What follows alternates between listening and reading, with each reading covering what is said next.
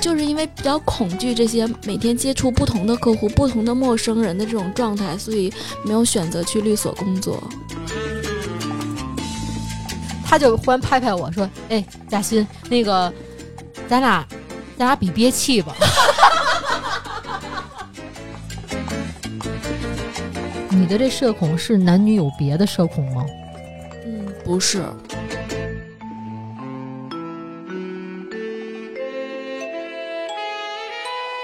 一二三，大家好，我们是倍儿美电台。你 妹！老胡，你干嘛呢？吧唧嘴呢。有两个好消息，第一个好消息是我们电台有一位非常好的听友朋友来到了我们的录制现场，他叫小杨。非常好，来了空气吗？我们的今天要录制的内容呢，就是社恐，已经足够表现出他社恐来了。 我证明一下啊，我旁边确实有人。你来，你出个气儿。哦， 大家好，我是小杨。啊，小杨的声音有些颤抖。 小杨真温柔，刚才第一眼见他脸上就写“社恐”俩字儿。 第二个好消息是。我们电台终于收到了第一份听友的礼物，就是小杨姑娘自己做的苹果派，太好吃了。胡总吃到现在，连一开始跟大家打招呼都没打，还在吃。不是呀，趁我嚼的时候，等会儿， 是老板趁特意趁我嚼的时候，直接开了，就是就直接尬开了。好吧，我错了，我错了。谢谢小杨的这个点心，太好吃了。嗯，那我们就按顺序来吧。呃，我是从社恐一步一步变成社杂的太阳杨社杂。嗯、哎，一会儿给你们讲讲。大家好，我是被外人一直误解成社 牛，社交牛逼症啊，社牛，但实际是社 混的老狐狸嘉欣。大家好，那我就是熟人社交牛逼症。 平常社恐，然后也不太介意自己社恐身份的瑶瑶，咱俩一样，嗯你这也属于社杂哦。一会儿给你讲讲。来，小杨正式跟大家打个招呼。嗯，大家好，我是纯正、非常纯正的社恐小 杨。我今天知道他来，我这件事儿特别惊喜，因为一开始咱们另一个听友。在群里边聊嘛，就说，哎，你们要不要聊一期社恐啊？我们说那没得聊了，好 吧？我们呢就就说那聊社恐，就寻找一下身边的社恐朋友。我突然想到，我就感觉小杨姑娘应该是一个社恐达人，对。后来就托胡总，胡总你少吃点 儿，聊你呢。不是你要不说，听众听众朋友们也不知道我吃，你何必呢？ 那没聊，没轮到我说呢吗？不是，那是嗯那那是给我的，他是我朋友，你聊吧。反正这口也吃完了，来我 我说两句吧。是对，是因为有这个话题，想找一个就是真正说社恐的这个朋友去来聊一下。当时 boss 提提出这个提议，然后我直接就找到我。身边这朋友也是我们这个呃热心听友之一啊，然后说这事儿，因为他是我身边中身边朋友当中，我感觉啊，嗯，稍微会有一点就是，呃，比较宅呀、啊，不不太喜欢出去社交的一个女孩儿。然后我就说你来录音吧，他当时就是特别迟疑，他说啊，他真的他纠结了好几天，就嗯临录的前两三天的时候，我都一一度觉得他会不会不来了，因为我他如果不来的话，我可能也不会强迫他。但当时这话我也没说哈、啊会的，对，然后就我也不太会强迫的，我也就把这事提前跟老板报了，然后老板说不行，咱电话采访人家的那种，他就是真的挺抗拒。我说你为什么不好意思来？他说问题都不认识，就就我去了，哎，我觉得还是挺害怕的，嗯我不会把你们节目搞砸吧？然后我不会去了就你们这节目毁了吧？嗯然后那个，那我跟大家说，他有好多就是预先想的一些。问题提出来，我就觉得没事儿吧的那种，但是他挺在意这这些问题的。所以小杨姑娘，我问你一下哈，就是你刚才进来的时候，你会有一点害怕吗？来了之后，其实就感觉还好了，就没有说来之前想的那么多了。嗯，所以你的那个社恐的恐，就是来自于未知。未知嗯，默契不默契？ 所以你是我偶像。哎呀，哇呃哦，不要脸。胡总咱胡总咱俩走吧。我们有六百零一个粉丝，只有一个喜欢我的。没有，大家现在都开始特别喜欢我老板了，然后对他的知识、学识、人品、相貌，然哦后各产生方了面很多困惑，我跟你说，我私下从来没有跟身边朋友说，就是比如说看咱私下大家都是什么一个造型这样一个情况，没透过咱任何信息。他那天录之前说你要来这，要让我这个朋友来录音之前，然后然后然后我说我给你看我老板，给你看看你的这个一直的偶像。他一看，就回了一句话：“比你好看多了。”这种违心的话下回少说，容易被灭口然。后当时我咽了，我我稍微就是咽了一下自己这个这个口水，然后这个调整情绪，我说啊，对啊，就是我老板， 那气质确实在这儿。其实我当时想，擦什么呀那种，像小杨这样就是一直支持你、跟随你的这种同胞，还有这个听听友朋友还是非常多的。像这苹果派做的就是给我的。听明白我再了，吃两口，对，刚才我说社杂是什么呢？简单给大家介绍一下哈，这也是我前两天因为要聊社恐这个话题嘛，我就在网上看到了，就是现在的年轻人们把这个社交恐惧症衍生出了其他的一些症状，大概有六级，我给你们简单介绍一下啊，你们对号自己对号入座。嗯哼，第一，最最基本的就是我们今天要聊的社交恐惧症；第二，叫社交卑微症；第三，叫社交冷漠症；第四，叫社交牛杂 症；第五，叫社交自觉症；第六，号称社交界的天花板，就是社交牛逼症。嗯哼，先给大家大概讲述一下，说这六 嗯有什么级意思啊？这对，都是是什么意思？听完了，你们想想说自己可能是哪个？第一级社交恐惧症，就很多人都会把自己是标为社恐，划划分为社恐的那一层级，但是对社恐这个本身的定义可能还不是很明确。这个社恐又称社交焦虑障碍，一般都是在十七岁到三十岁期间发病。我觉得他这意思大概是过了三十岁就不配叫社恐症。那你们自己不反省反省自己怎么回事儿？我社杂嘛，然后男女发病率其实几乎是相同的，嗯、中心症状围绕着害怕在小团体中被人审视，一旦发现别人注意自己就不自然，不敢抬头，不敢与人对视，甚至觉得无地自容，不敢在公共场合演讲，集会不敢坐在前面，回避社交，在极端情况下会导致社会隔离。常见的恐惧对象是异性。严厉的上司和未婚夫妻的父母亲等，或者是熟人，可伴有自我评价低和害怕批评，可伴有脸红、手抖、恶心或者尿急的症状，症状可发展到惊恐发作的程度。小杨同学一直在点头呢。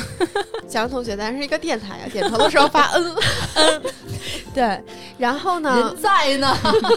然后部分患者常可能伴有突出的广场恐惧与抑郁障碍，一部分患者可能会通过物质滥用来缓解焦虑，而最什终么叫导物质致滥用啊。而最终导致物质依赖，特别是酒依赖。那我就是一社 恐啊，那我太恐了。单纯 这一点完全可能是酒依赖，我觉得他可能就是，比如喝完酒之后，大家会相对打开一点自己。 就是社恐，喝完酒之后就变社社交牛逼了，是吗？要什么怂人，怂人什么喝酒酒壮怂人胆，对对对对，可能就是这意思。小杨姑娘，你有比较 match 到你自己那个点吗？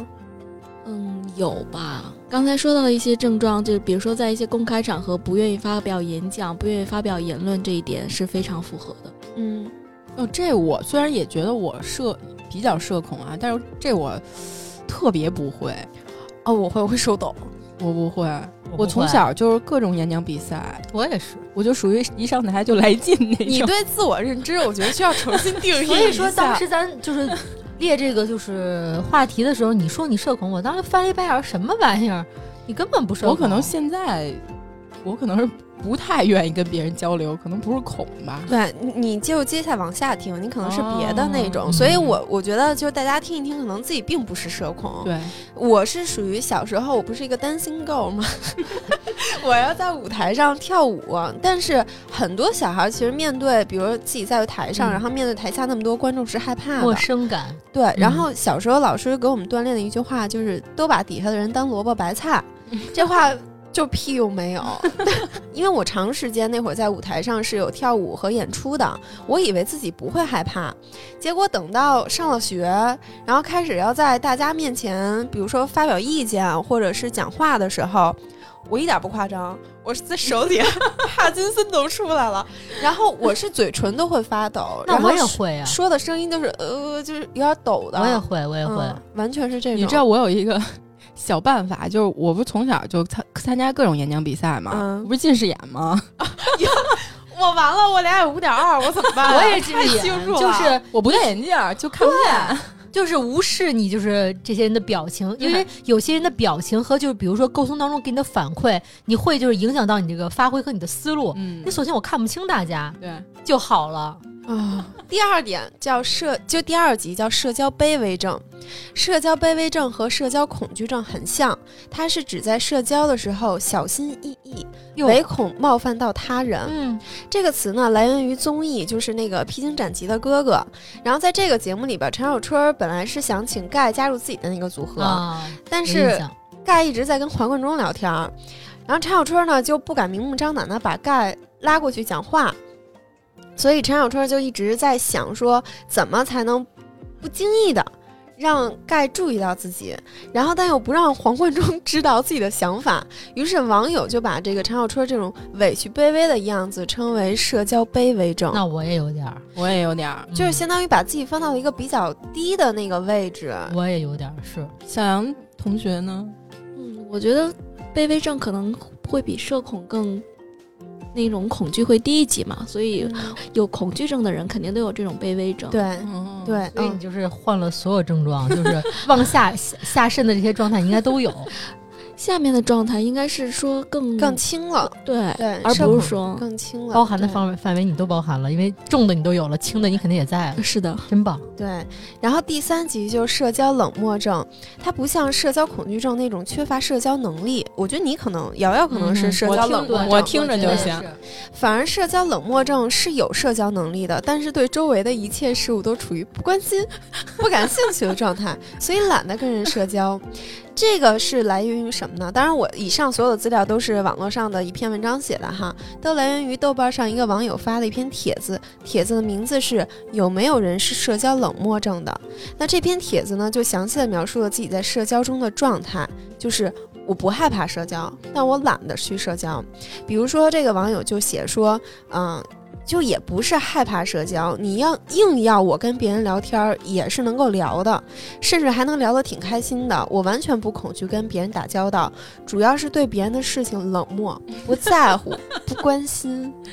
就是我明明每天的事儿已经非常多了，然后我跟不是我非常好的朋友的人再去搜搜， 我觉得在浪费我的时间。啊、我也是，会这样，就是有些就是生活当中的局部，或者说一些片段，或者对一个群体的人，都会有这种那个应应对的这种态度。所以说，对我觉得我是社混，或都者有点儿。或者你的生活里，反正我是有啊，尤其是在工作当中，会有那种莫名其妙对你特别热情的人，嗯，然后这种人我就会，你这症你状就好会像还，害怕一点。他就是吧害怕人特热情，好像也是一个我也什害怕么人特热情。什么嗯一一种社交的一个什么障碍之一。嗯想要害怕我们吗？刚才我们 仨啊，不是淘气老胡，我觉得不是害怕吧，因为嗯，关于冷漠症这一点，我觉得我倒是还好，是因为我觉得挺八卦的，想听八卦。不不是，他是那样的，他这人我必须得跟大家揭露一下，因为我们俩这关系还是比较好的那种，我自认为啊， 那种他属于表面就云淡风轻，嗯。一说什么就他一进来跟就是。因为小杨私下是我朋友嘛，一进来跟两两位姐妹见面的时候，说话都掐着声音的啊，行呀，好呀，大家好，我是小杨。他私下跟我就，哎，老胡，你那个叭叭叭叭叭开始说我那种的，他其实特八卦，但他表面上不表现出他八卦，他也不索取不索取任何八卦信息，都是比如说我们跟他好到一定程度，跟他说，哎，我跟你说，然后他就他是吗那种，那我听说谁和谁还怎么着呢？他心里跟外边不一样， 我跟他也很像，我特爱听八卦，但但他我表一面不般表现对对就对，表现得很冷漠，就是这些跟我无关啊，我在我在宇宙的中心那种的感觉 呃我是真的不关心八卦，我觉得有有那功夫，我抽根烟 去。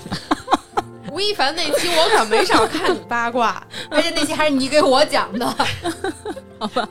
但是这个小我跟小杨，比如我们之间这个八卦，可能跟是身边人啊，跟娱乐都有关。他表面大家能看出他特冷静，特就是知性呀、就是感觉学习挺好的。其实操一般，就是挺八卦的。哎， 咱们这期竟然没有嘉宾外貌描述的环节， 聊起来呀，一会儿了吧，下回行热一热，热一热场。对对对，然后第四集就是社交牛杂症，就你所谓的社交牛混，嗯其实这是叫社交牛杂症，处于社交牛逼症和社交恐惧症之间的状态，即社交牛杂症。呃，说白了啊，就是跟熟的人聊得来，跟不熟的人就社恐。社交牛杂症的人，就是一个人出门的时候特别礼貌啊、害羞啊、文静啊，跟朋友待在一起的时候就嚣张发疯。我怎么觉得小杨也有点儿？嗯他不是，他也不是吗？嗯，我觉得是有点儿，就是跟朋友也不至于嚣张，但是会你很还不放嚣松，张，很放肆是吗？嗯，我觉得不到放肆的程度，跟你还不放肆，你露出你的真面目吧你！哦，我对你有那么嚣张吗？ 你很嚣张，你经常说我，虽然我根本不在乎吧，但是我你们刚录挺爱完闺说蜜我这一的期，你要想掰面儿，可以听一听那期的故事。 然后，社交牛杂症的具体表现是说，一个人出门在外的时候，在陌生人面前会社恐，比如说唯唯诺诺呀、文静安静、不敢说话呀，经常会说就是嗯嗯，对不起，麻烦您，谢谢，客气了。但是跟好朋友在一块儿的时候，就会，比如说你有病吧，瞅啥，就这种。嗯，听着熟吗？小是杨，是，啊听着吧，对，然后社交牛杂症是一个新词，呃，我昨天还看到那个百邦妮，嗯、还在微博上聊这个话题，嗯，其实说白了，它就有点是跟朋友在一块儿人来疯儿，嗯，然后自己在一块儿是比较安静的。我觉得可能大家都会有一点这种社交牛杂症，但是你说这个是因为什么呢？很正常嘛，谁不跟熟的人好 呀？但是这东西，我觉得我不属于这社交牛杂症这块儿，我还是坚信自己是社混，因为什么叫社混啊？你 认为的？我社混是我自己瞎起的这名词儿，对，就是因为我确认我不属于社恐，这事儿大家可能就是 都知道了。 我不会说出去呃唯唯诺诺不敢说话，就除了社恐的其他，我可能会根据不同的人、不同场合会表现出不同的样子。嗯但反是正你就是不恐，社恐很少，嗯很真的很少。嗯，那第五集叫社交自觉症。嗯，相比社交恐惧症，社交自觉症才是最让人舒服的一个相处模式。就大概是说，比如说你在看电影的时候，手机铃儿有人突然响了，然后他还大声接电话，然后或者在地铁上，就是有的人会大声外放那个短视频，你就、嗯你就会在心里喊说，你能不能自点儿觉？这个就是社交。自觉症的一个来源，啊说白了其实就是社交的这个分寸感，社交自觉症是对自己是吗？还是对别人的要求？对自己，对自己哦，那有也会有一点儿。对嗯然后第六集就是天花板了，社交牛逼症，就是咱们那个听友误以为咱们三个人都有这个社其交实真的 牛不逼是症。，其实真的不是。对我我们都是熟人社交牛逼症。对，社交牛逼症是什么呢？就是在社交方面开朗大胆，和陌生人也能自来熟，愿意表现自我，敢于在公开场合做一些吸引关注的行为，毫不担心别人异样的眼神。这我还觉得挺傻的。但是其实我觉得哈，就是在我们以前是认为，比如自来熟是一个有贬义的词，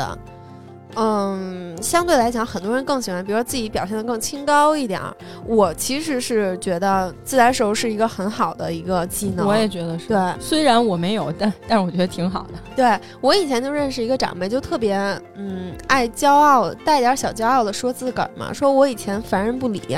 然后我就总觉得这是好事儿吗？这这这也也就那么回事儿吧，有朋友。 你过日子总总是那些柴米油盐酱醋茶对嘛。，然后我觉得风水轮流转吧，反正现在社交牛逼症慢慢变成了一群就是被人羡慕的这个人群。嗯然后果壳有一篇文章，我觉得还挺好玩的。他是这么聊说社社恐和社牛的这个关系，说比如你在海底捞过生日，总会有一群热情洋溢的员工举着灯牌围着你唱，和所有的烦恼说拜拜。嗯 说这一幕简直是所有社恐人的噩梦。挺尴尬的，觉得。但是社牛的人反其道而行之，他们会主动的加入这个 party，热 忱的与员工相互鞠躬，主动引路，招呼员工一起入座吃饭。真的有这样的这个境我界人见过，我吗见过，你真的见过啊？他给那个员工指挥，哦，好多就是中年叔叔特别爱干这事儿，哎，走起来什么欢乐颂 什么的，特特享受。然后果壳、哦果壳给这些人就是总结一句话，叫“反客为主”，成为了海底捞员工的噩梦。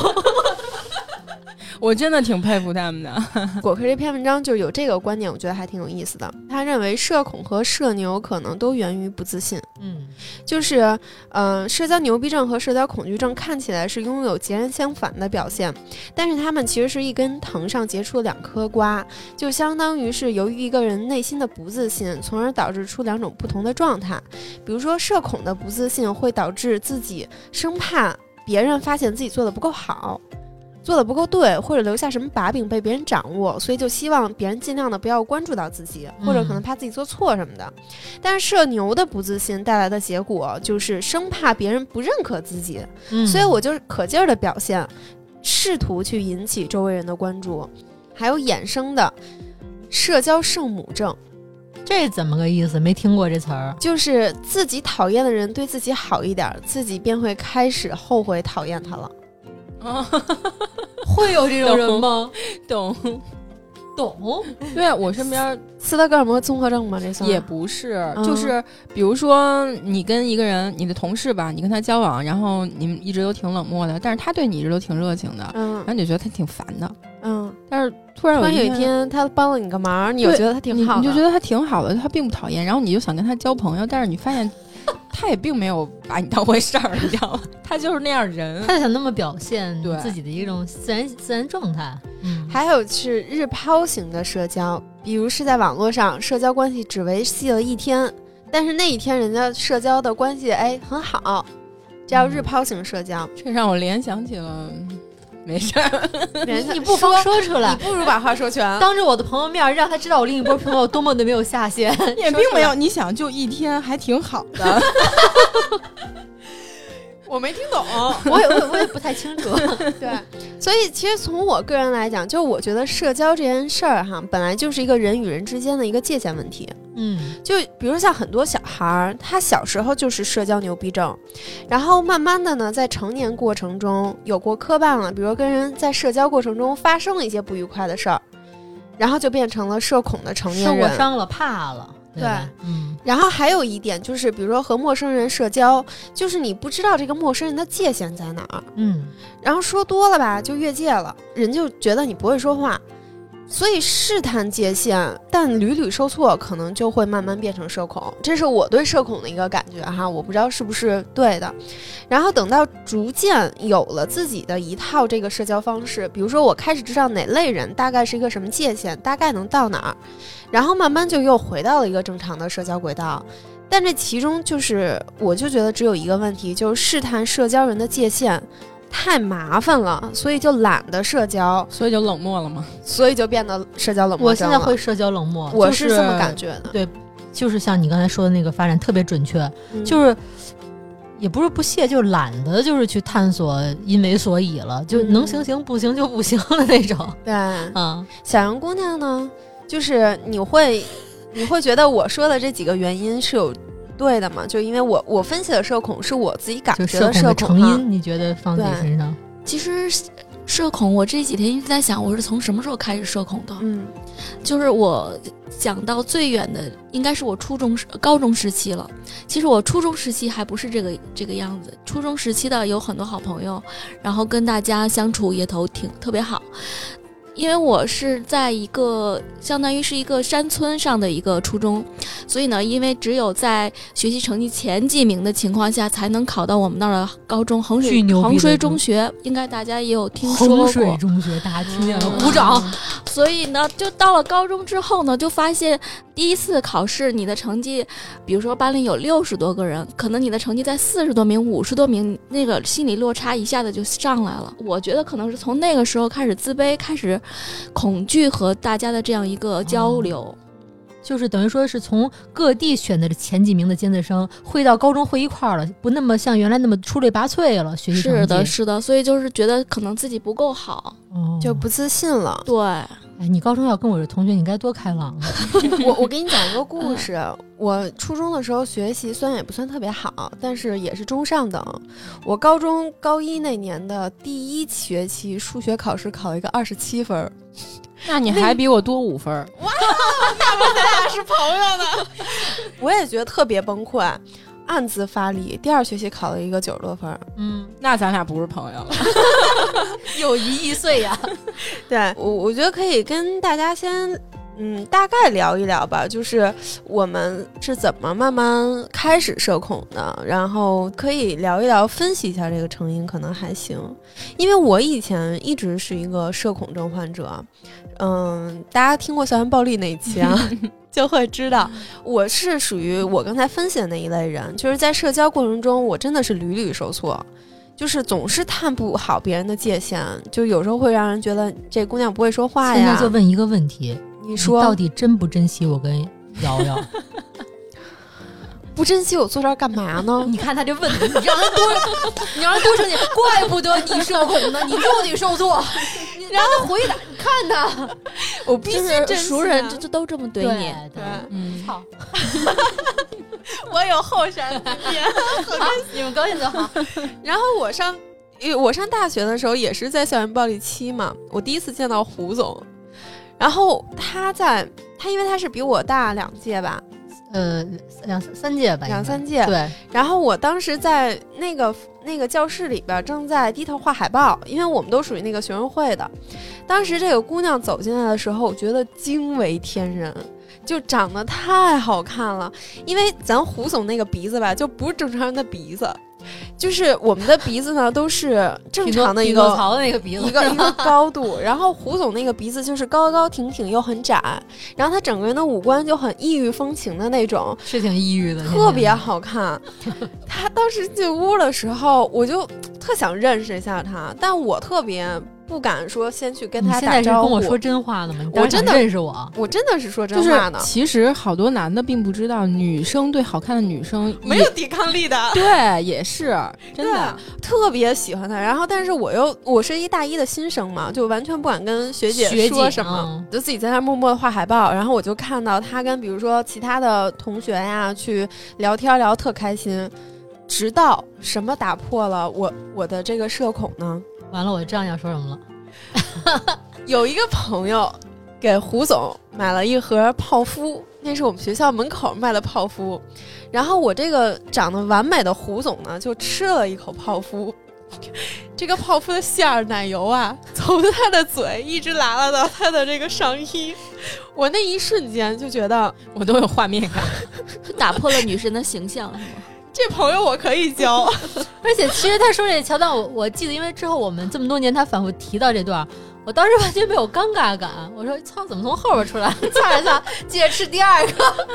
可能确实有点傻吧，就那种就你真的就不在乎你就属于吃糖饼能烫后脑勺那 种，就是，而且身边朋友就是比都比较爱拿我开玩笑，就是像刚才小杨说的，就跟我熟了都爱就是怼我开玩笑，我也不生气，也不对也不觉得，比如说我拉了一身，周边那么多人看着，认识不认识的，然后说又洒了，赶紧擦了，拿第二个 接着吃。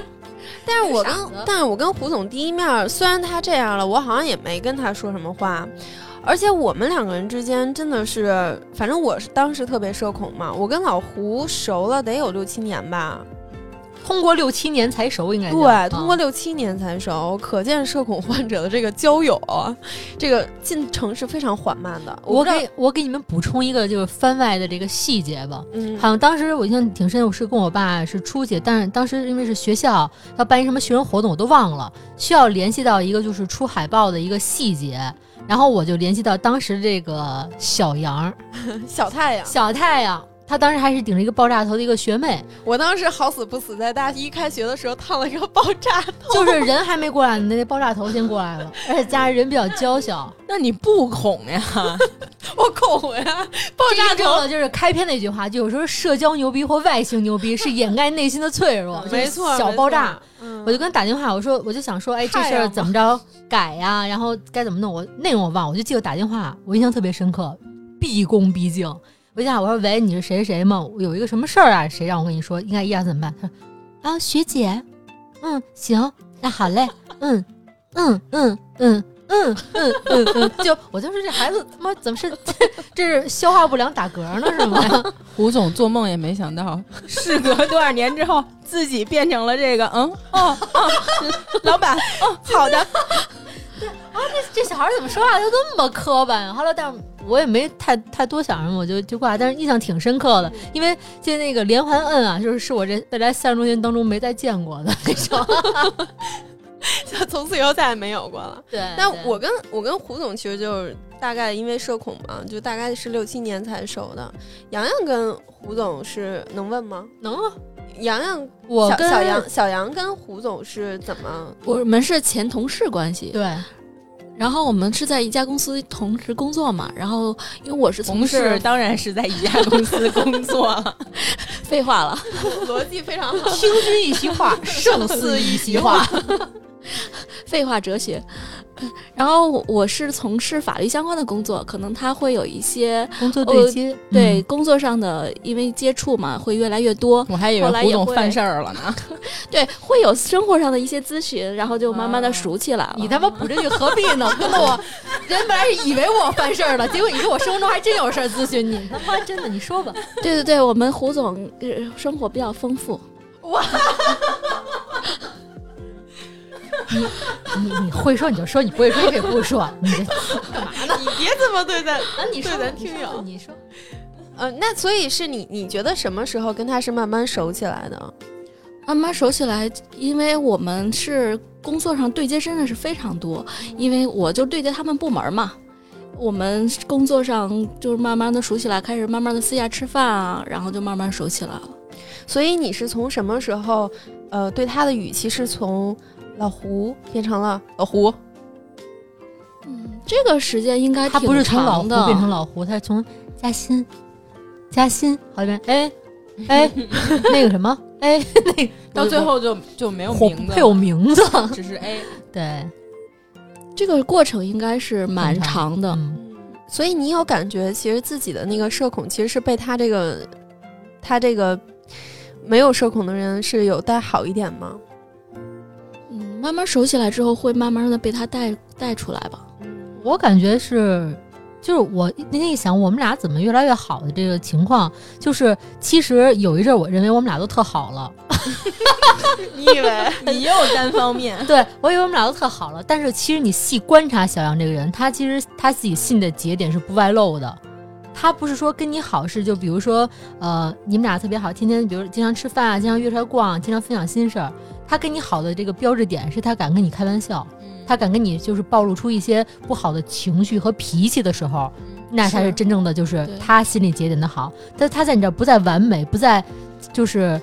顾及特别多的时候，那是他心理节点的一好，但这节点来的特别慢。嗯，这哎，点我也是嘛这。点我也是这样。呃，不是不是，因为咱们中间不是一直在接触，就是比如说有间断，但我跟小杨基本上天天接触的这种情况，他还是一点点在释放一些自己的东西，一步步弄，而且就是。一个特点就是小杨是一个点，因为我们现在是三个女孩，我们经常在一起，都是前同事那样的。我们另外俩就是另外一个姐妹跟我都属于就比较外向的，就属于我们俩老在在她耳边左边一右边一个哔哩吧啦哔哩吧啦不停的说，然后属于就是想退群吗，小杨？嗯，就还好，还需要一点生活。没事儿，他 都他都屏蔽推送消息了。对，然后他就是，你就感觉就是他是需要被动，就是接受一种就是关系的人，嗯我觉得是，是被需要被人推一下的。就是必须你得先跟他好。嗯，很简单来说，就是而且你因就是为这样会有安全感。对，比如说你说了我一次，就是没事儿。比如他第一次拿拿我开玩笑的时候，我我我有我有记忆。他比如说，哎，那你行，他从来不会说反着人去说或怎么着的。他第一次跟我开玩笑，我我能感受到他在试探，在跟我开玩笑。这在试试探界嗯限嘛？对，但是我一般都不生气，或者说有什么，我就接着再开下去的那样。就经过这么一来二去，你就会觉得他跟你的界限可能越来越宽。虽然现在我挺后悔放开这界限的，但是感觉就是这可能就是我身边比较另类的一个朋友的一个点，需要别人先给你一个，安全感。，对，不安会全感不会主动的去社交。绝不会对。那你的朋友都是怎么来的呢？嗯，其实现在的朋友基本上联系比较多的就是同学跟同事这两种关系了，不会去主动接触陌生人，或者说从陌生人发展成朋友这种很少，几乎没有。这都是熟人对，社交了。对，对比如说再去给他介绍一个新的，就是朋友想去认识的话，他就很抗拒。嗯比如说，我们就是带带一个我们身边两个朋友，再带他到一个大的这个朋友社交的这个圈子里，他就会很抗拒。嗯，其实我今天已经本来做好了电话采访的准备。今天是完全太给面子了。 对，太开心了。然后我我是经常会有一什么什么样的情况，是我突然被拉到一个人多的群里边儿，我是一定会闭嘴的。就我基本上可能会，比如发个太阳，打个招呼，我就不说话了，因为我需比要如我们的听友群是吗？ 听友朋友们，大家了解一下，其实他都看着 呢，就是他就 生我就社恐。就是死活不说。对，因为我主要是不知道大家界限在哪儿，我不知道我说什么样的话合适，或者是我开什么样的玩笑合适。我会一般是先观察，然后观察到我觉得，哎，大概我了解一个什么情况那了。听友群观察这么久，你观察完了吗？ 能开始说了吗？我给大家介绍一下，主要是我那个手机啊不常在边 儿上，我看到它的时候已经很很很久了，嗯是对，而且再加上我话题终结者，一般我发完了之后没人回我，这个我我原来有一个同事跟我聊过这事儿，就是她朋友给她介绍了个男朋友，嗯她就好单单身好长时间了，嗯自己也挺想交男朋友，但是就像小杨同学这样，她她的圈子里全都是熟人了，她也不会主动的去认识陌生人，然后再想交男朋友，肯定就是长辈啊或者朋友介绍。嗯，然后她说。我加了他这么长时间，就是打招呼说了那么四五句话，然后后来就是感觉对方也有点社恐，然后他也有点社恐，俩人都不知道怎么说，然后互相印象又还可以，觉得可以至少当个普通朋友吧，但是不知道从何打开话题。我说那你就，比如说你今天看了一个什么好看的风景，比如今天落日挺好看的，你就拍张照片发给他看一下。他不是不知道，他是我觉得他可能怕后果，做不了，就比如我知道我看到一个太阳特别好看，我想给他发过去，但是我就不怕他想那种发，不是他不想发的一个点，可能一方面就是跟个人分愿不愿意分享，其实是一个点。你就算愿意分享，他也会觉得我发出去，人家会不会觉得很冷漠的一个对感？那他回头给那我他可拍回能来就跟小杨同学一样，他是希望对方能先给他发一个，然后他就可以开始聊了，是吗？你会是这样的吗？前就是提比如说想你想主动联系一个人，会顾忌就比如说我发这东西，他会不会就是不是你如愿的那个反应吗？前提是他并嗯会不有这种排斥跟这个人去交流，只不过他真的不知道从何开始。对我们的，我觉得我的问题就是不会找话题，找不对到那个话题。他问我就是就是有什么可聊的，我想跟他聊，但是我不知道说什么是的，我不知道跟他聊什么，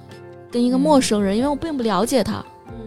明白，我觉得社恐其实就是跟陌生人之间的关系嘛。嗯我跟瑶瑶第一次见面，忘了，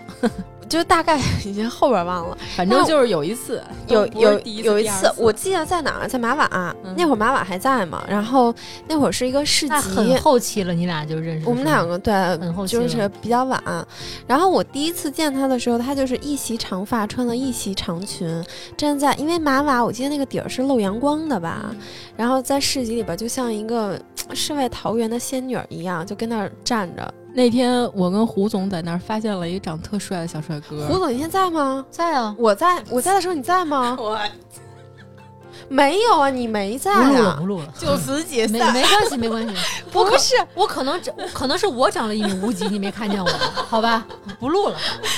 那天你没有，因为我中途还跟我跟那个瑶瑶认中间认识的那个人去吃了个饭呢。你要在，肯定一块嗯那儿吃饭没啊有？没有。对啊，嗯。你那他那天没在在啊，马瓦那个他摆市集的时候，我是去过，那是咱在俩可能不是。是一天去的， 嗯，或者不是一时段去的。哎呦，然后反正这是我对瑶瑶第一个印象，但是可能就特别简短的打了个招呼，嗯之后再见瑶瑶就应该在他们家，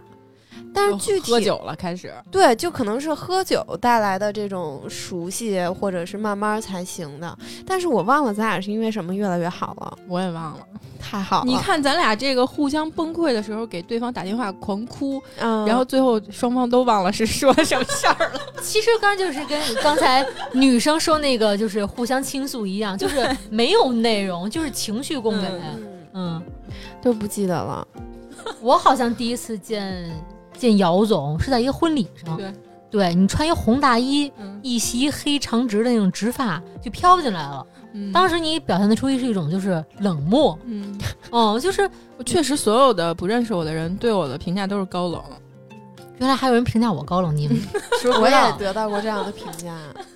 其实那哎那个我小跟杨你你说，说两现句在，小杨同学一脸懵逼。小杨同学你说一句，就是你不认识我说我高不高冷？高冷。你看我也高冷过，嗯厉害极 了，就是当何必？就是不认识胡总的时候吧， 觉得他是那种不会给人去主动打招呼啊，或者说，嗯，跟人怎么亲近的一个人，嗯，就有距离感 后边呢，说两句后边，认识之后 再说两句啊。认识之后就完全不是一样的印象 了。 好的部 分，好的部分，算了，你也不会说，我也不会夸人，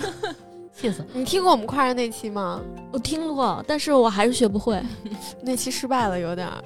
学这么好都学不会，那还是失败哪了天咱们找发达跟小杨同学俩人？哎，你俩合适哎。啊我说录节目，你说什么呢？ 他俩合适录一期。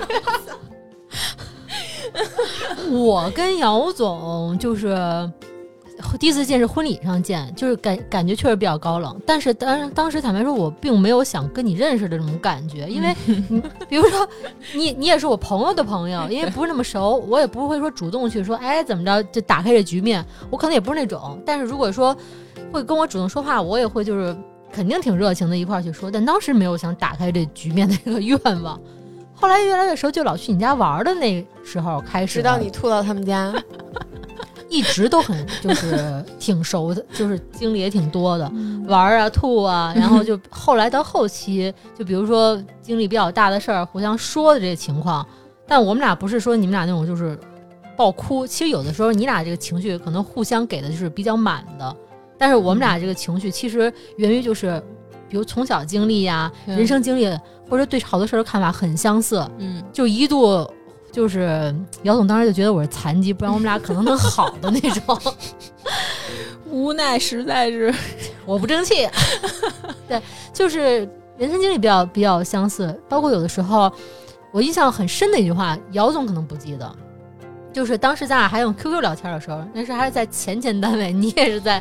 特别早之前，你好像当时有就是比较重要的事儿，你说就是、说那个老胡，咱俩虽然是通过什么朋友什么认识的，但有些时候我我喜我愿意跟你说，嗯，对，当时那一刻，其实他说这事儿的同时，我能觉得说他不舒服，但其实我很多年没跟他说过这事儿，就听他的事儿的时候，我我就哭了，嗯， 哎 呦，是那个能感觉出他那边那个心情，就从那一刻，我心里可能就觉得是一个可交我心里的节点啊，没觉得可交不可交，因为去他们家那么多次，早就可交。可 深交。对我我这人就是该交的都交了，就是各种交 呀。你别你你你别那个太见外啊，那个你也知道我什么人，就特好的那种，嗯是。可以，可以，我觉得咱们仨确实是后来生活当中都经历了挺多变故的，嗯，然后也一块儿经历了好多事儿。其实好多朋友就是一块儿经历很多事儿之后变成特别好的朋友了。你要是每天只吃吃喝喝，然后大家在一起就特开心，那也不会变成好朋友，顶多就是一起玩儿的人，对吧？那瑶瑶对我们两个的第一印象，你因为忘了你作为一个社恐啊，对不起，我还没说我跟那个杨总呢你不是刚才说了吗？，那么简单吗？那行吧，那我不说了 说吧，说我吧。我肯定哎呦不，说求了。求你，求你！忘了。 就是洋洋这个，我们俩这个切点其实也是很比较模糊的，因为我们认识年头特别长，但他就是很长时间在我心里是一小孩儿，嗯，就是极其小的小孩儿。包括现在他在我心中，你看我叫你老板或者说杨总，但也是一个妹妹的状态，就是小妹妹的状态。工作当中我们共事儿可能是，比如你你主事儿，我绝对听你的啊，我就嗯嗯哦啊嗯好的好的，对。但生活当中可能改不了的一个习惯，你可能还是就是妹妹那种角度，我可能会有时候会觉得还是小小妹妹。但是跟以前的那种妹妹、那种小孩儿不一样了。原来我觉得人家小孩儿是不曾代际的那种人，你知道吗？包括但是后来经历生活一些事儿，有时候你会跟朋友去倾诉，但是倾诉跟杨总倾诉不一样的点是，他是给主意型，嗯，他不是就是纯就我是不是共鸣型的，他不是嗯情感共鸣型，他有一二三给你主意，我欢他有些给的主意，当然有些主意适合他去给到，但可能不适合我这个情况去用。但有些主意会觉得打开我另外一种思路，说哎，这事儿也可以这么办。我忽然觉得他就是随着他的这个成熟和我的这个变老啊，就共同成长吧，就是好多看法会转变。因为有这种开启，会有好多之后好多事儿，我会去跟他去商量，去去问，去聊这件事儿，会觉得越来越觉得就是对事儿的共鸣和认识上更多。但是有的时候，比如说，还是会有就是嗯不一样的感觉。比如说杨总有时候调就是小脾气、小劲儿的时候，我可能自动切断说啊，这会儿是妹 妹的那种，啊我心里会切换。我是不太会把朋友当，比如说姐姐啊或者长辈，就因为比如我跟姚、嗯姚总跟嗯老胡之间，我们是有一些年龄就是差，也不是很大。其实，就对于我来我说，又变马大姐了， 拿起我的保温杯不是对于我来讲，大家都是很平很平辈儿的人，啊就是我我总。我总不能管你叫马姨吧，对吧？就只要不是不是叫马姨，我甚至我我身边，比如说我家亲戚是我长辈，我也会把他们当成平等的关系。对，这是咱们俩看事事情和对看问题不不太对，一样因的为我点觉得只有就是大家平等去对话，我就会很舒服。啊要是比如他是我把他当成我的长辈，我就不理他了。对，我 跟你说，我我也是这种想法，所以我现在经常觉得你也快奔四十了。就是。就是平时相处的时候，其实是平，就是平年龄层的去沟通互动，包括对我们三个年龄都不一样，但从来不说姐了妹了的那种那种感觉。但是有的时候，他也比如说一一一皮一闹的时候，你会觉得哈小妹儿的那种嗯感觉，但不会说是真的妹妹那种，不会是那么一个心里有切点的时候。那咱们社恐一下吧，请小杨同学 描述一下我们三位主播。给你的就是那描述什么呀？是描述给他的这种感受，嗯，因为因为我是这么想的，就是作为一个社恐症患者，我嗯可能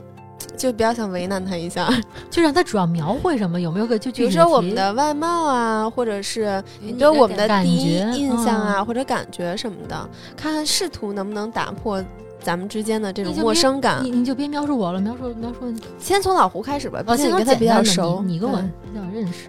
嗯，我觉得我可能想不出什么特别准确的词来，因为我的我不是特别善于表达的人。你看看，急得嘴上都起泡了。对，这个是因为上火，因为这个节目让我带给我的上压火力。这么大压力， 你昨儿嘴上都起泡了，咱俩昨儿不还见了呢？咱们就录三期节目，第一期节目咱仨背面儿，第二期节目 咱跟所有闺蜜背面儿， 第三期节目咱们听友取关咱们。 继续继续，没关系，就是你你怎嗯么随便舒服怎说么来，嗯，就就按你平时说我那状态来， 我受得了。 嗯，我跟老胡现在对于老胡的感觉呢，就是嗯，特别特别沟通特别顺畅的那种感觉了，就相当于没有什么没有什么。嗯，可以藏着掖着的，因为大家比较熟了，嗯所以对她的嗯感觉，第一肯定是特别漂亮。就首先映入眼帘胡的总肯说定是 外貌， just so so，不是，我操，肯定是外貌丫第一 次夸我。你们先别打断我，再听我，你接着说吧。你具体夸过她哪儿漂 亮？就像是刚才我们杨总描述的， 别人左眼，你自己 说。真的是特别五官特别立体。对，这个是呃首先是第一印象嘛，因为肯定看到的首先是外貌，后来在工作上觉得他就是那种特别认真负责的人，因为是同事关系，所以肯定是在工作上的一个认知。嗯，然后在生活上后来发现口味非常一致，所以就慢慢 的口味一致是美食还是啊对人的吃口饭味上，嗯，吃饭上，过到一块儿去，对，就是平常就是我跟双子这种 match，简直就是有点儿难以描述，是不是？嗯对，因为咱们的星座是百分之百匹配的。嗯，这今 哦天跟瑶儿也是今天咱仨过吧。今天又是一个三个风向对一个土象的日子，呀、那所以就是从你自己的感觉，是你什么时候跟他变熟？因为他刚才胡总有讲过节是点那个节点是他认为的节点，你认为的节点是开玩笑的那个节点吗？对于这些细节我都记不清楚了。嗯对于慢慢变熟呢，应该我记得是从一次开年会开始，因为开年会，我记得是去了河北的一个地方，秦皇岛还是哪儿？咱们有一次开年会，世界杯那次，哦哦哦，对对对对，然后就开始在在酒店里一块儿试衣服或者什么怎么样的，我觉得是从那个时候开始慢慢变熟的。那你就是打开自己跟他的那个进一步的那个地节点，你心里是有的吗？人家回答还没有，还没开始，还没开始，我觉得打开的话，就可能就是比如说邀互相邀请去家里那种放松的状态，就完全啊就不用介意别人怎么看你的那种状态，就是完全打开了。他睡衣真挺放松的，是吗就？是我都惊呆。他在职场的时候，你想律师，他是一种就那种就是严肃职场形象，你明白吗？比如说我可能还会穿一身汗衫儿 上上班，他就是那种就是嗯，比如说会有一些穿开会的时候，他起码就是穿那些就是套对，毕套竟因裙为套职装业的这个属性在这儿，对，当时一去他们家，我一看，哟，我说你这你这什么呀？他说睡衣，我说哟，真睡，就还真是挺放松的。我发现那作为一名律师哈，因为律师其实日常的工作，我不知道你是属于哪一块儿，是不是要接待你的客户啊，或者是有很多合作上的伙伴？哦，不需要，这就是我不做律师的原因有，所以我是在公司做啊法务，哦啊嗯是跟做公司相关的法律的工作。就是如果嗯你要是比如说像那个在律所啊接触客户，你会比较因为社恐会带来一些对，因就是因为比较恐惧这些每天接触不同的客户、不同的陌生人的这种状态，所以没有选择去律所工作。嗯，在公司的话，就是其实同事的话，慢慢相处的话，肯定会变熟嘛，就没有这种陌生人的这种感觉了。嗯，那你有想改变自己社恐的这个？嗯，从来 没有，因为你觉得在社恐状态里是比较安全的，是不是？对，就感觉特别舒服，就不用考虑什么别人的看法呀、别人的眼光啊，就完全可以沉浸在自己的世界里。对，我觉得这类人可能有还有一个特点，就是自己的世界特别丰富。我嗯，我完全可以，比如一礼所拜言差异，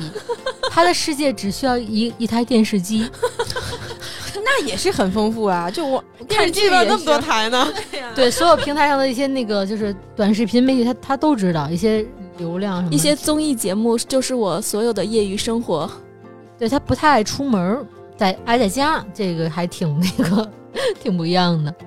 那你生活中有没有，比如说因为社恐让你觉得我放弃掉的事，就比如工作上是的，但生生活中其实还是会有陌生人交往的这个可能性的吗？现在几乎没有了。 以前完完全断绝掉了是吗？是的，是的，就是以前的话，嗯，也是会因为这种生活状态的问题嘛，父母会会催促你去结交一些新的朋友啊，或者说，呃，有男朋友交男朋友啊这种状态，但是就是尝试过之后。就觉得就完全不可能，就觉得就，嗯，跟陌生人就是没有话题可以聊，嗯，所以就慢慢的放弃了。你们都追过男生吗？小时候追过一次，呃，然后呢？好了呀，牛逼， 你呢？那个尹想哲没同意我， 木村拓哉也也跟也结婚了。就是有的有王嘉的尔，我试试吧，回头。社恐里面有一个概念，就是面对异性的时候，他会更加恐惧有陌生的异我会性。嗯我是我为什么说我是一下下变的嘛？因为我在追那个男生的时候，我还没有被校园暴力那么大的伤害过，就因为我其实接受过很多人的那个，比如冷暴力的时候，是我认识他之后了，所以那会儿我还是比较敢于去表达自己的。然后两个人在学校的走廊看夕阳，下要放学了，我还以为在走廊干嘛呢，跟我说看夕阳我那会儿太小了，然后就我，然后我忘了我问了他啥，就好不好吧，反正类似的就好了呗。但是那之后，我对异性的一个恐惧感是说，我不太敢在异性面前表现自己不好的那一面。嗯那个是我当时就长达很多年的一个一个状态，就包括我在同性面前也不敢表现自己不完美的一面，我是一定要把自己那种特别好的状态表现出来的。一旦我表现了一些，比如说说话说的不得体啊，做事儿做的不得体啊，我就会很恐惧跟这个人再见面，或者是怎么去缓解。你会有这样，就是有时候我会感觉，就是你比你自己以为的紧绷，对，特别绷你比你着自己以为的紧绷。就我俩老说你你过于认真懂我意思吗， 了。其实有的时候对是是是盯在那儿，但你觉得啊，不 care 啊，没有关系。 其实有的时候，有时候作为就特别近的朋友，会感觉出你有时候会在意这点，对，会就是觉得得不得体，会自己在控制一些东西，但其实你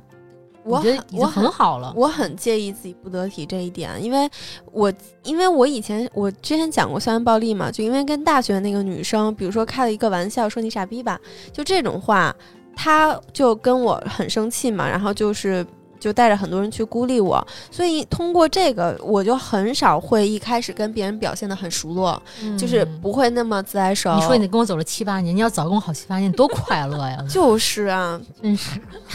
真的。哎，我问一个额外的问题，我从来没在生活中问过小杨，我问他一下，嗯就是你的这社恐是男女有别的社恐吗？嗯，不是，我觉得对于异性来说，或者说对于同性来说，都是一样的。就是都不愿意重新再去认识新的人，或者说有有认识新人的压力。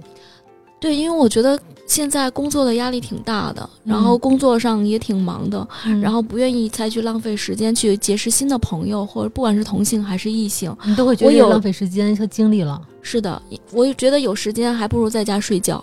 还不如追剧呢。对，这挺好的。你特别喜欢哪个男明星吗？曾经啊，嗯啊、曾经你说出 来，你说我曾经特别喜欢韩庚，哦啊，那时候他还在韩国的时候， 他家有那个韩庚的那个一个有一个抱枕上是有一个韩庚的头像吧？对，那是我朋友送我的生日礼物。对，然后我一看，他在韩国的时候就挺帅的啊，后来变老干嘛？他怎么变成了曾经呢？怎么变成了曾经？是因为有越来越多的帅的人出现了。怎么样？你以为特深啊奥，其实特肤浅。 哎我本来呀 还想问他说，如果你要给韩庚写一封分 手信，你会写什么那？就愉快的分手，啊 然然后后奔不奔赴是下一个然。后小杨的逻辑跟老胡是一样的，因为我爱上了木村拓哉。对呀，你知道我们俩是很 match、很很搭的。那你现在最近喜欢谁呢？最近啊，勇敢点，太多了，哦，不那那是很多了。说说说前三，前三啊，前三有薛之谦、嗯，大张伟，然后加上汪苏泷吧。你们发现没发现，这仨人都是社交牛逼症代表？嗯，他常年特别喜欢大张伟。原来曾几何时就几很多年前，我想找一什么样的，我不是还给人介对象吗？当时我手里有有些人选，我肯定想给他撮合一下。他说我喜欢大张伟那样，他说哟。打扰了，人间精品无处寻找。对我我们家胡同里的哥哥们都结婚了，那你喜欢这仨人什么呢？就好刚才笑，好笑，对，嗯因为我觉得我的生活特别平淡，没有什么波澜，所以我觉得太平静了，需要一些这种搞笑的元素或者说好玩的事情来填充一下。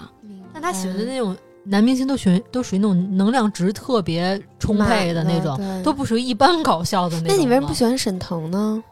沈腾，因为他参加的综艺节目比较少，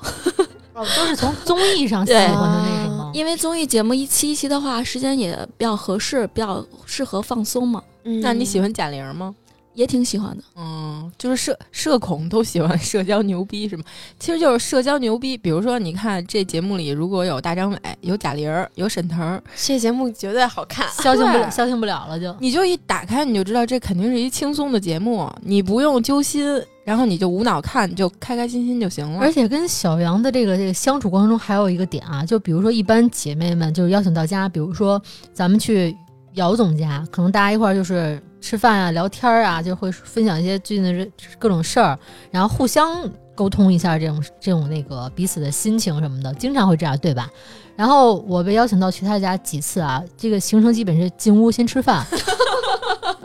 他已经就准备好，就是我们比如小杨说同学做饭又好吃，是吧？涮锅呀、或者说什么点子做好了，第二步来上床看电视。 我们仨啊，就仨女孩儿躺的闭杆跳着。我去他们家，我还带一个就是上床的裤子，就是因为照裤不能上床嘛，带带条裤子去人家，闭杆调直看投影。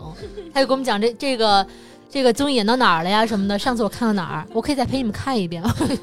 那种，就是这种分享，就是在家不会太多哎那说一些东那西。小杨同学，你有没有那种就是你看了这个综艺嘛，然后你就觉得这几个点特别搞笑，然后你就要又要请胡总再看一遍，然后你就特期待他在这个点也跟你有同样搞笑的反应，啊，会有，然后他要那没没有怎么办？ 那就会比较失望。对他经常分享一个点给我们另外俩女孩，他说：“哎，我跟你说怎么怎么着。”他啪把这一发到群里，我们俩就 就是嗯打扰了那种感觉。他就说：“你们你们行不行？这不可笑吗？”他很失望。 但是我们现在这关系，就是现在像刚才小杨说的，他已经彼此比较放心了，不会再说怕对方失望而表现诚心给你什么，或者我给他一东西，他觉得啊这也太屎了，他会直接跟我说。原来他假的阶段会跟我说，嗯，挺好的呀，嗯，真不 错，嗯，那种的。现在就完全就是不在乎我了，那小杨姑娘，如果比如说你很很很熟的朋友啊，像老嗯胡，比如他带另一半去你家，你会别我就扭不会干吗？这事儿。不是，但我就就假必须要这设，样比如说的话别人，我觉得在家里见面，就是带陌生人去我家里这种情况，我是不太能接受的对。但是如果在外面见面还是可以的，对，那你会怎么表达你的拒绝呢？就直接说，因不为跟要他了吧？对，就跟他很、就因为如果要带朋友去我家的话，肯定是特别熟的朋友嘛，就会特特别直接的拒绝了。嗯，我想去你家吃苹果派。呃那欢迎，哎呀，他现在是假的阶段 啊，我跟你们说一下，当时我刚认识他的时候，他也这样。就知道，就是真正关系刺到一层，就说，呃，那今天还是不要 了吧，我没洗头。然后我我们我们去散步吧，我手破 了，就说一根本没关系的一个借口，就不让你去。等你们再熟熟吧，现在都是假的。不不，这是真的，我的偶像可以去我那也 家。行行，你们单聊单聊， 对，其实因为我以前就是不是社恐嘛，然后但是慢慢变成，我觉得叫社杂，就是开始有一些社交牛逼的状态的时候，是跟我的工作有关的。我跟小杨同学其实是有点儿相同和有点儿不同的，因为我以前社恐的时候是跟你是非常像的，就是嗯不。不去跟太多的陌生人接触，就是我主动的切断了这个可能性。但是呢，因为我又做这行，我又是比较感兴趣，说我之前的社恐的那些原因和校园暴力一些原因到底是为什么，所以我就开始去不断的采访人。采访这事儿就把你逼到了社牛，因为你不得不跟陌生人快速建立一个非常彼此信任的关系，或者你最起码让他知道你不会害他，所以你需要在特别快速的时间让人觉得，哎，要有信任感。嗯，然后，所以就因为在采访中，我就自己总结了一套这个社交大法，因为我不知道社恐的那个听友想听我们聊一聊是，是需要一些建议吗，还是什么？或者比如像小杨同学这样，根本就我不想需要，改，可对，能我不需要建议。但是我觉得人生中可能，也许总会碰到陌生人嘛，但是也许对总会碰到一些需要的经历，嗯所以我有一些小的这个社交方法，可能分享给大家吧。因为首先我是很喜欢社交自觉症的，我希望全世界的人每一个人都有社交自觉症，就是自己能知道那个界限，然后别彼此别踩雷。其实翻译过来，我觉得它就是一个换位思考，有点分寸感的一个过程。我觉得这种可能在国外比较容易，中国大家就是这种环境，比如你你长辈见了你就第一句问你哎挣多少钱了，现在 你挣多少 啊？对，就肯定会一上来就问隐私。你退休工资多少呀？从社交牛逼症演变成了社交无理症。 我觉得是因为社交恐惧症导致过度有社交自觉症。就比如说我在跟人交往的时候，我会过度客气。比如说像我的朋友啊、爱人啊和亲人，在我以前很社恐的时候，我觉得他可能是一个病情的，就我特别不愿意麻烦别人，就是我也是，对吧？因为我就会觉得这件事情麻烦别人不好，一直跟我爸聊天嘛，他就跟我说，人和人的关系就是你麻烦我，我麻烦你，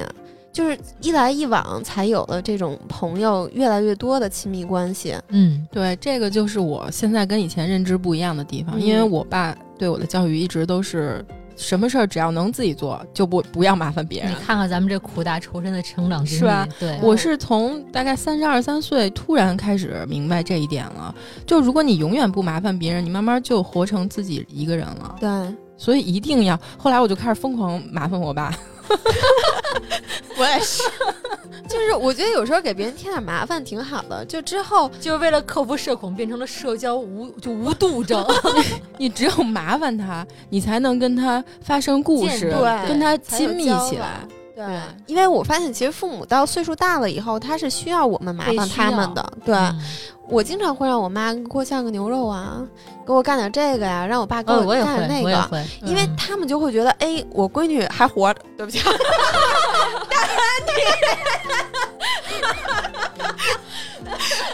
我还有这么一个闺女活着，是 这意思。 对，就比如说亲密关系、朋友，我要是不高兴了，我也会麻烦你。我就是不高兴，我跟你嗯说，我不会觉得说我会不会影响到你了，嗯我会不会过多的把口水吐到你身上了。当然， 欢迎吐来太麻多烦吐太多也不太好欢迎来麻哈，烦就一直吐也不太好。但是就是吐槽两句什么的，把这事儿过了就完了。嗯，我是不是还挺爱麻烦你的？就是跟你叨吧叨吧叨吧。我不觉得这是麻烦，我觉得是哦你爱我，哦够了。对，所以我的第一个感觉就是，就去麻烦别人这事儿没事儿。行，嗯我知道了，对，小杨，我要吃那个苹果派。你对想吧。好，打开了，你们看 见 了吗？这是我带出来的社恐。对，然后被别人麻烦也没关系，就是有拒绝的自由就好了。这个是我对于麻烦的一个感觉。这点是我目前还做不到的。这是我前两天看李诞有过一段分享嘛，他就说，如果我一个朋友失恋了，他就一直找我吐口水，然后我就我就会现在很直白的告诉他，就是你失恋了，我可以听，但是我可能不太会全神贯注的听，我可能一会儿就要走神儿了，但是你说吧，没关系，嗯，我觉得这个就挺好的，就是你来麻烦我，我作为我很好的朋友，但是我现在可能我不太想听，但是我直接告诉你。第二点就是听起来特别空哈，就是我觉得是真诚，就人和人交往，如果想有一个好的关系，真诚是我觉得它是一个嗯就是很必要的事情，就是。就有一个听友啊，听我聊，可能聊陌生人那期，就觉得我傻了吧唧的，就是跟陌生人快速的自来熟或者怎么样。但因为我个人就是觉得，如果我不主动迈出这一步，迈出这一步，嗯他也不主动迈出这一步，所有人都停留在自己的安全区，就每个人都活成了一座孤岛。你等会儿啊，到你等会儿，老板，岛小杨，你听见我问你做了什么？我当时怎么骂你听见了吗？你做了很多，你稍微你自个儿苹苹果派就行。 索性就不如我自己主动表达自己的真诚，就是大大方方、坦坦荡荡的表达我对这个陌生人的善意。嗯，就可能哪怕我不用主动说什么，我不用主动找话题，我对他笑笑，赞同。嗯，对，就是他说的我，我就是 OK 接受 get 到，就哪怕你有时候踏出这一步，可能没表达出，就是表达出这善意，人对方没接受或者给你个冷，其实也无所谓，对起码无所你谓做到了，对，吧？无所谓。那个瑶瑶，你干嘛呢？对不起，我 突然想起来，有一次我在公交车上，有一妈妈抱着一小孩儿，然后那小孩儿手里拿一东西，我就感觉他那东西马上就要掉了。我以为你要把那东西抢过来自己吃呢不。是你不是说对陌生人的善意吗？嗯，我觉得它掉了之后，感觉砸坏了，然后 它还没掉呢，我就给抢过来了。然后他妈就看着我， 就很那种惊呆、惊讶，干嘛？但我确实是善意的。嗯然后他妈以为我要跟他孩子抢玩具，就因为这原地乐乐抖了半天是 吗？我还跟人道半天歉。我说我觉得它快掉了，小孩儿我觉得。 现在想想还挺尴尬的，我碰到过一次，就是跟陌生人表达善意，然后被陌生人撅到无地自容。就我上高中的时候，那会儿不坐公交车嘛，然后有一个老奶奶，我就主动给人家让座，是个好事儿吧？等到老奶奶该下站了，其实下一站我也就下了，她就说：“哎，姑娘，你坐这儿来。”我说我不坐了，我下一站也就下了。老奶奶在车厢里特别大声儿，当着所有人的面儿说：“你怎么这么不知好歹啊？” 那你 不反省反省自己，怎么回事 儿啊？我就不知道怎么回答他这话的。我对我社恐的时候那个状态是完全不知道我的。现在想，我也不知道，如果是我怎么说？我会说，我让你做了是吧？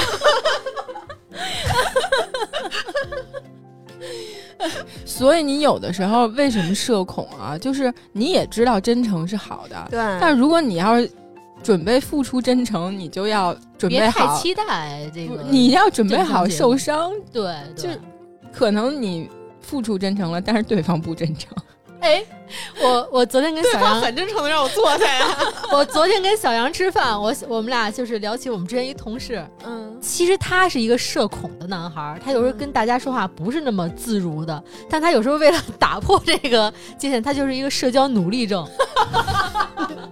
你懂吗？就有一年我们好像也是团建，就是跨部门团建去国外的一个海岛，当时男生女生都在海边嘛，大家很嗨呀、然后大家都一块游泳、喝酒啊，或者大家在在玩儿，他就忽然拍拍我说：“哎，嘉欣，因为我们当时还不熟啊。”我回头说：“我说哎，那谁，那个咱俩咱俩比憋气吧。”说着，他捏自己鼻子 就嗖儿就沉下去了。我当时我还没我还没答应他呢，他就已经在就没在水 水下了。我说你干嘛呢？就破冰不是这么破， 就跟我比憋气。就是反正他在我心中幻想，就是他可能是一社交努力症。 你说你起来吧，你赢了。他他他也没憋多久，他一会儿就自己上来了。他说：“哎，你没下去。”我说：“ 我说还是你厉害。太尴尬了。哎，你们有过社交很尴尬的时候吗？”团建，啊，我觉得公司团建就是很尴尬。哎呀，那我都不会去。有的团建就是必须得去，我们对啊之前团建有那个 规定，必须所有人站在那儿，那个 照张完整的照片，每个人都得在。嗯，然后就每次，比如说我来组织，然后问大家想要去干什么，我会给大家一些选项啊什么的。就是 最后大家其实都能看出来不太想去，嗯但是如果要是一些真的比较有意思的，我记得我们去过那个那个，就类似于剧本杀啊或者什么那种呢，还都因为就是可以分组， 这俩人一组，那俩人一组，然后你还中间有能选自己想跟哪组人在一起，对，吧然后中间互相不产生社交，就还好。哦，那种还可以。反正我觉得团建挺尴尬的，有时候在公司有，因为原来我们公司人挺多的嘛，就是八竿子打不着的一人，可能就是你在公司很多年了都没说过话的人，你得面对面互相就是有个环节得吐露心事，我就觉得挺尴尬的，还有上班第一天，破冰的那种是就吗。你啊你，去一个新单位第一天工作的，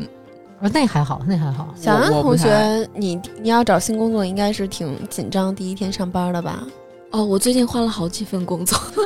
但是他在职业环境当中好像还还稍很微专业，好一点嗯，嗯对，因为毕竟是去赚钱的嘛。对需要生活的，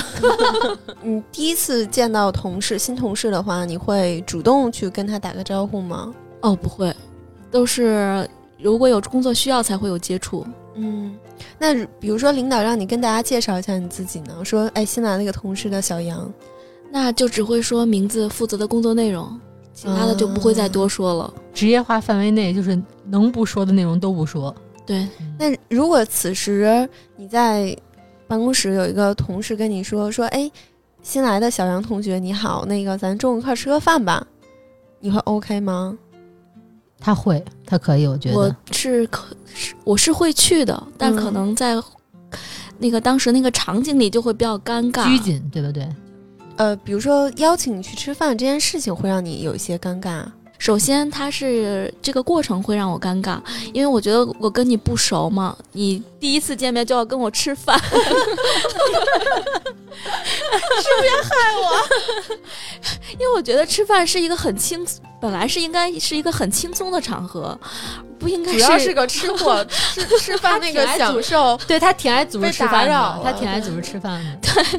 我 我觉得就应该是放松的一个状态，而不是应该这样这样一个第一次见面的一个状态。但是我会去，因为毕竟是刚来嘛，那还是要需要跟同事熟络起来。可能会在吃的过程中就会特别尴尬，就会想呃绞尽脑汁的想各种问题，到底要应该要聊什么？那你能接受，比如说两个人吃饭的时候大家都不说话那种尴尬吗？我也接受不了。那你会去当那个第一个说话的人吗？就是找话题，硬找话题。我会偶尔起一个，但是我是期望他能够带话题嗯的人。我觉得有的时候，有的人是不太能接受尴尬的场面。我有的时候就是会，比如说气氛一度尴尬，然后我就你会会挑，对哎对，我我因为因为我不太能接受那种尴尬的场面，只要自己不尴尬，尴尬的就是别人。就是原来我去你家，咱们去你家经常聚会的时候，就你们干活，我老不干活的时候，我不你是不躺沙尴发，尬吗？我不尴尬呀。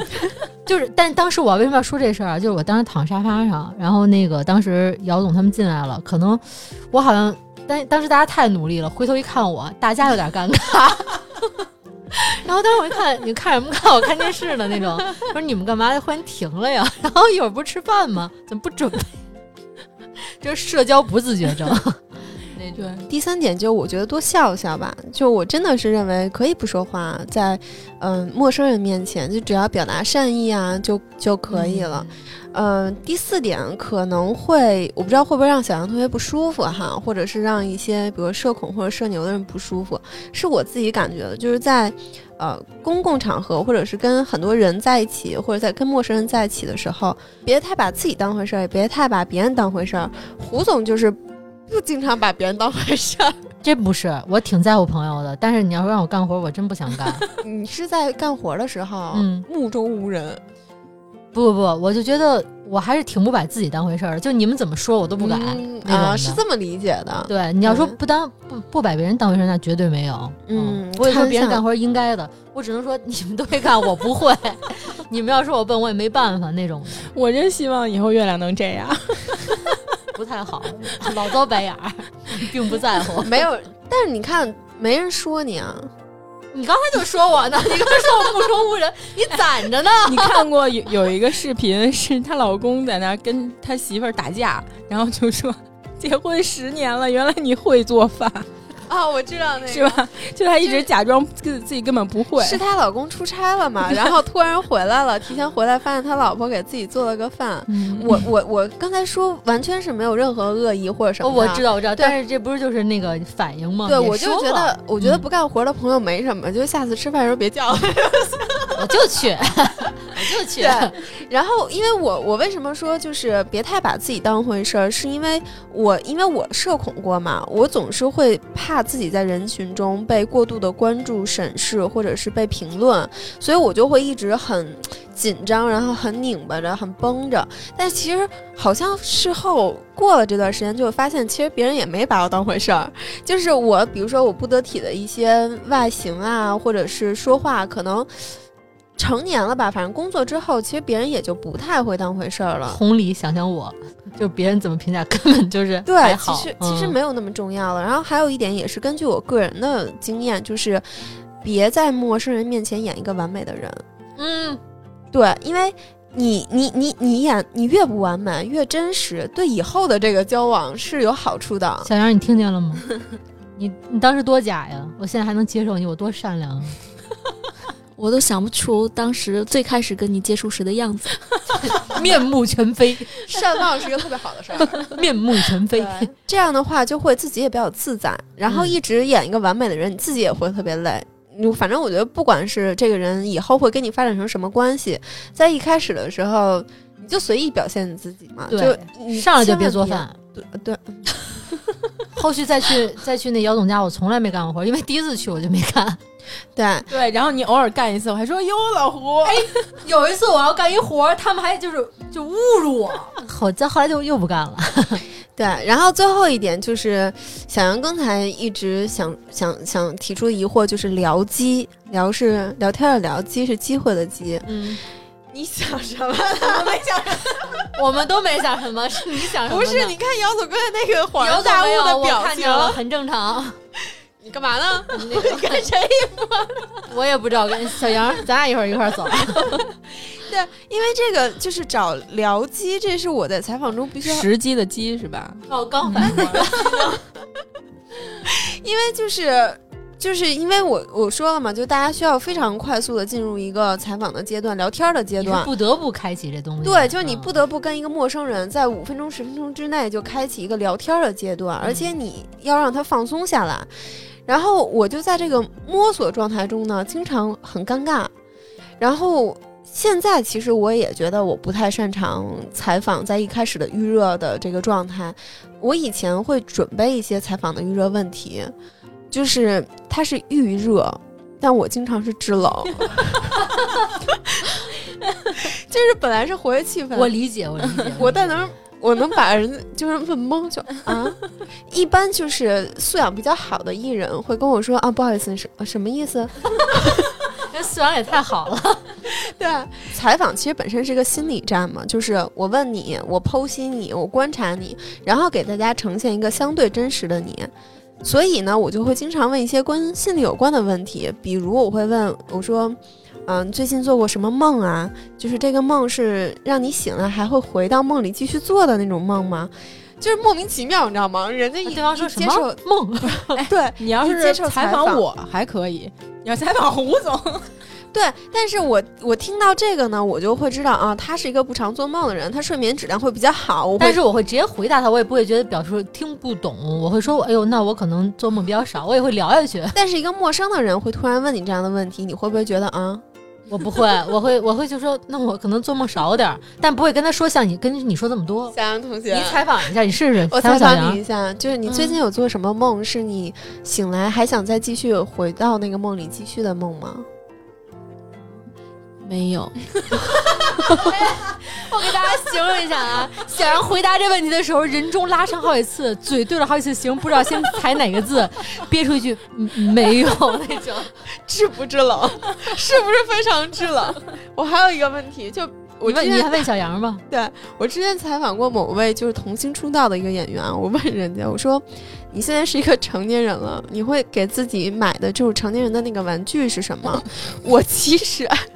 我其实是想看他就是在生活中是是不是一个会奖励自己的人，童嗯心或者对自己好的人。对嗯我其实是想通过这一块，比如说他是不是有一个生活仪式感的人，结果人演员跟你的反应一样，他说成年人的玩具这能播吗？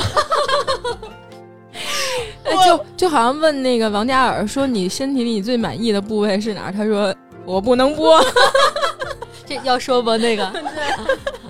然后但现在我就是没有娱乐问题，我都是直接开始，我说老师你这边 OK 了吗？OK 我们就直接开始吧，就是何必呢？就是你一半儿忘一记半儿，了是吧？预热和制冷间是百分之各百分之五十的机会，我不如就选择直接开 始。但是我会选择就是在聊天的就过程中，比如说就是让他放松下来。嗯，我的我的办法是什么呢？就比如说他聊他的事儿的时候，我会说，哎，我也是这样的，我是一个大概什么情况，然后就相当于通过我自己的事儿让他知道他聊的内容我能 get 到，嗯，然后我能 get 到之后，我会再举一个反例再反问他，然后这样就会比较方便做一把这个个交话题嗯互，然后让对方知道你吸收到他的点了，然后再给他一个反馈。对。嗯，但是我比如说现面对陌生人，我一定不会说像聊说你干嘛呢什么这一类的，不会。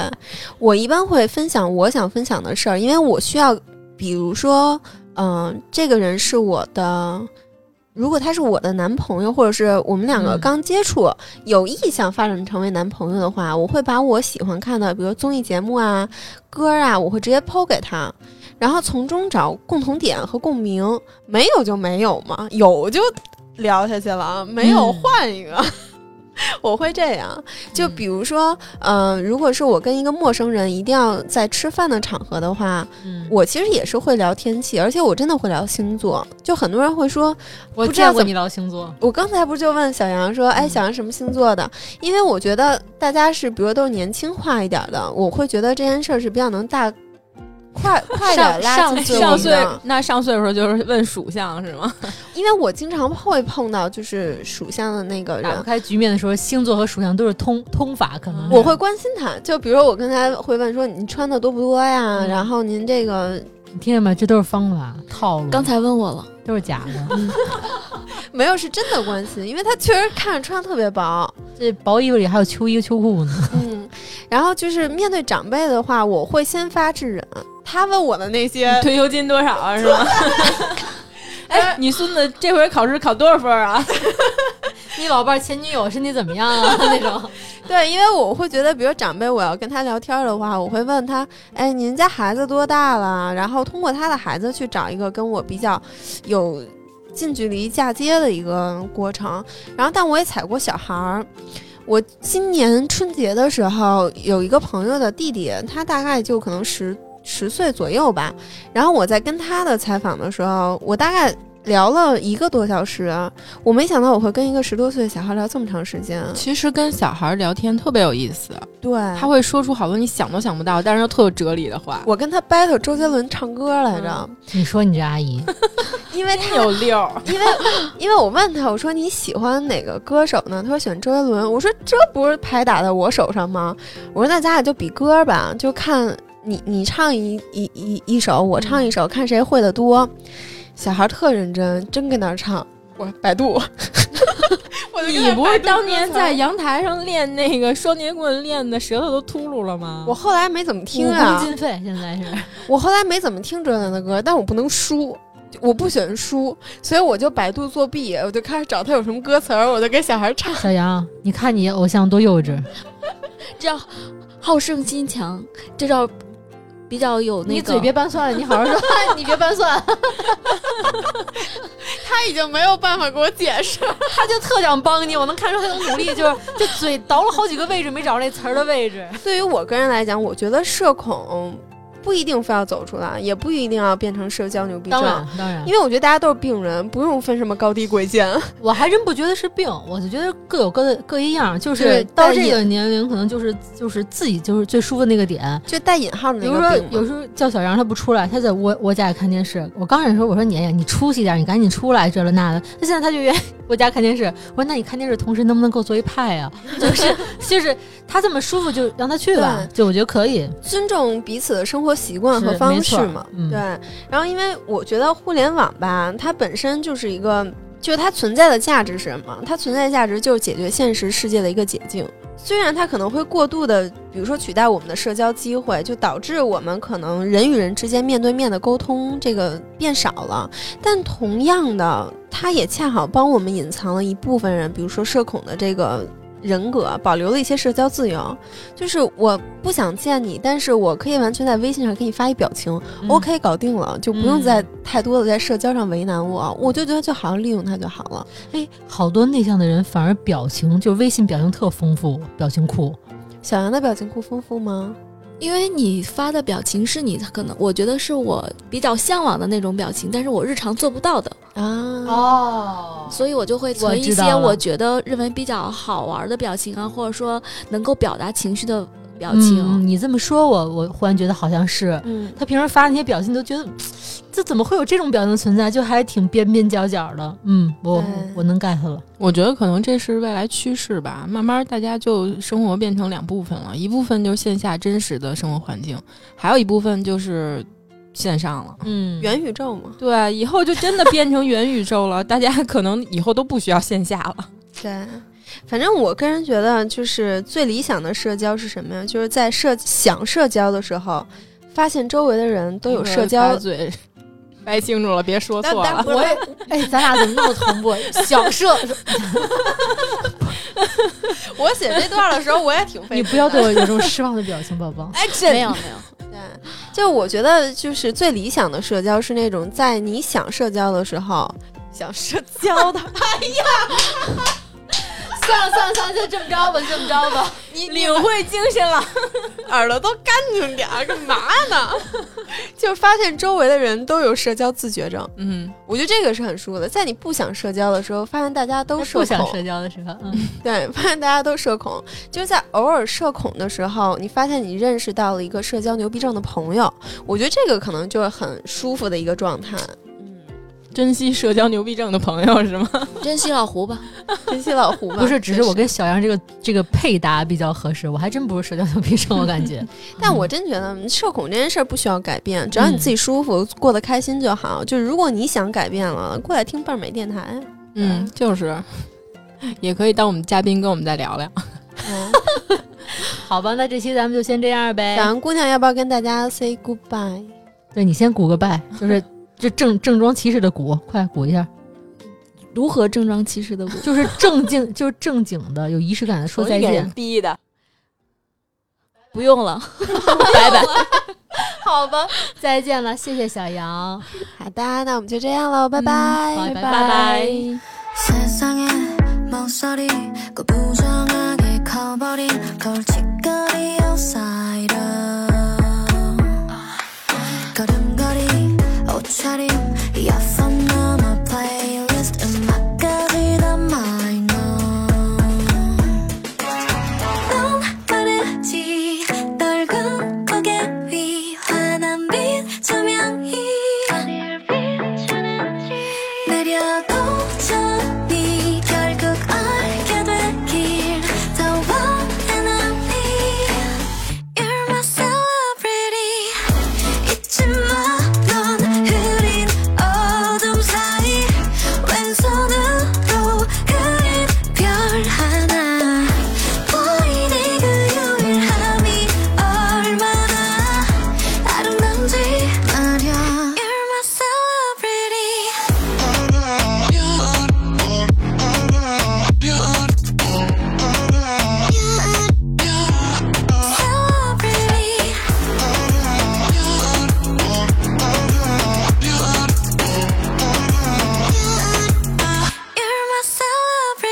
잊어버린 표정마치 전원을 꺼놓은 듯이 심장 소린 too quiet 네가 가진 반짝거림 상상력 어, 그